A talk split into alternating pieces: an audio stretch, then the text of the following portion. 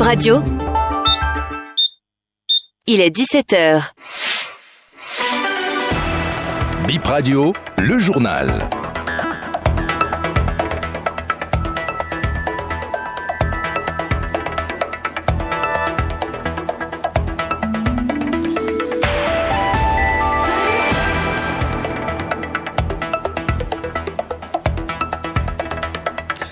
Mesdames, Messieurs, ravi de vous retrouver pour euh, cette nouvelle randonnée informative. Au sommaire de cette édition, le président de la Cour d'appel euh, de commerce, William Kojo Kapasu, a été installé ce matin. C'est le président de la Cour suprême, Victor Dassia Dosso, qui a conduit la cérémonie.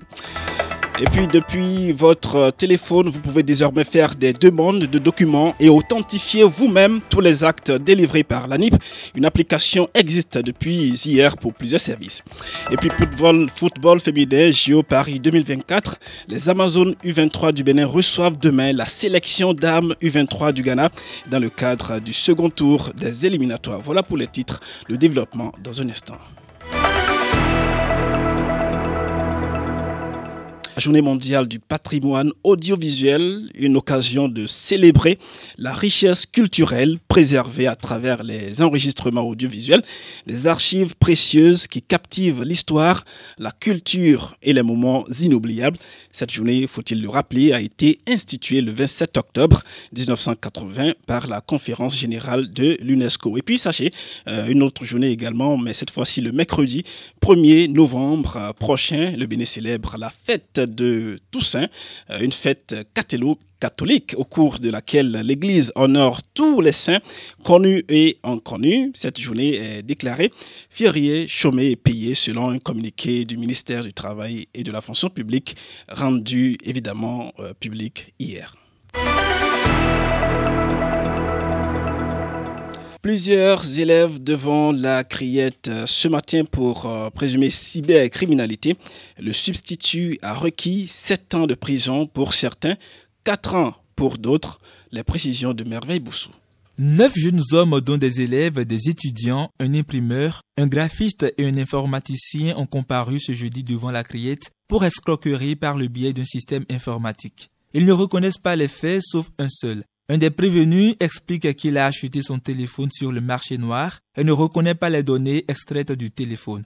D'autres parmi les co-accusés font également savoir que les données retrouvées dans leur téléphone ne leur appartiennent pas. Le ministère public a requis la relaxe au bénéfice du doute pour l'un des élèves et l'informaticien. Sept ans dont trois fermes contre requis contre celui qui est passé aux aveux, sept ans dont cinq enfermes contre les six autres. Le délibéré est prévu pour le 9 novembre. Toujours à la criette, Trois jeunes hommes jugés pour le même chef d'accusation. Escroquerie par le biais d'un système informatique. Deux nient les faits. Le troisième qui est passé aux aveux est un plombier devenu cybercriminel, récemment confie-t-il. Un deuxième est passé aux aveux après avoir été confronté à des données extraites de son téléphone.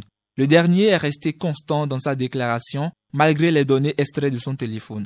Il a ajouté qu'il est un DJ. Le ministère public a requis sept ans d'emprisonnement dont quatre ans ferme et 1 million d'amendes contre les deux qui ont reconnu et 7 ans de prison ferme et 2 millions d'amendes contre le seul qui n'a pas reconnu les faits. Leur avocat plaide pour une réduction de peine pour les deux qui ont reconnu. Le délibéré est prévu pour le 9 novembre. Une autre information dans cette édition, le président de la Cour d'appel de commerce, William Kojo Papassou, a été installé ce matin. C'est le président de la Cour suprême, Victor Dassia Dossou, qui a dirigé la cérémonie.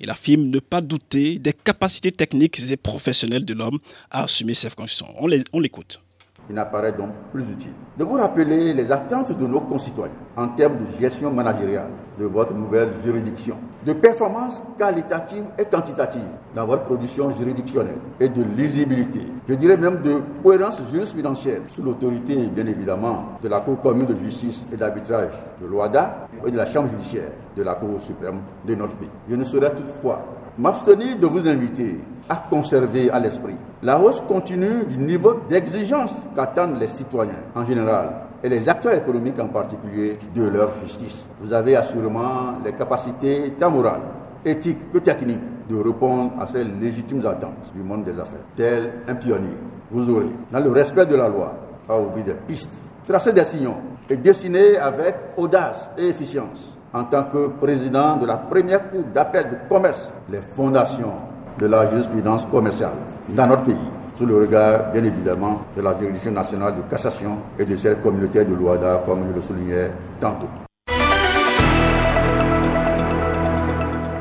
Et puis on parle de cette démission de Sidonie Oudanogbo, qui n'est plus la secrétaire exécutive de la mairie de Tukuntuna. Elle a démissionné ce matin pour, dit-elle, menaces constantes et harcèlement. Sidonie Oudanogbo, jointe par Bib Radio, déclare son incapacité à poursuivre sa mission dans un environnement de travail hostile et délétère. On l'écoute. C'est confirmé. Il faut prendre tout ce que vous avez trouvé et travailler avec. La SE de Tukutuna a démissionné. Ça, au moins, je sais. Et puis cette euh, note euh, euh, de sport, hein, avant de mettre un thème à cette édition football féminin, JO Paris 2024, les Amazones U23 du Bénin reçoivent demain la sélection dames U23 du Ghana dans le cadre du second tour des éliminatoires. La rencontre va se jouer au stade général Mathieu Kérikou de Cotonou Quatre jours plus tard, c'est-à-dire le 31 octobre, elles seront en déplacement pour le match retour. C'est au Ghana. Voilà qui met un thème à cette édition. Merci à tous de l'avoir suivi.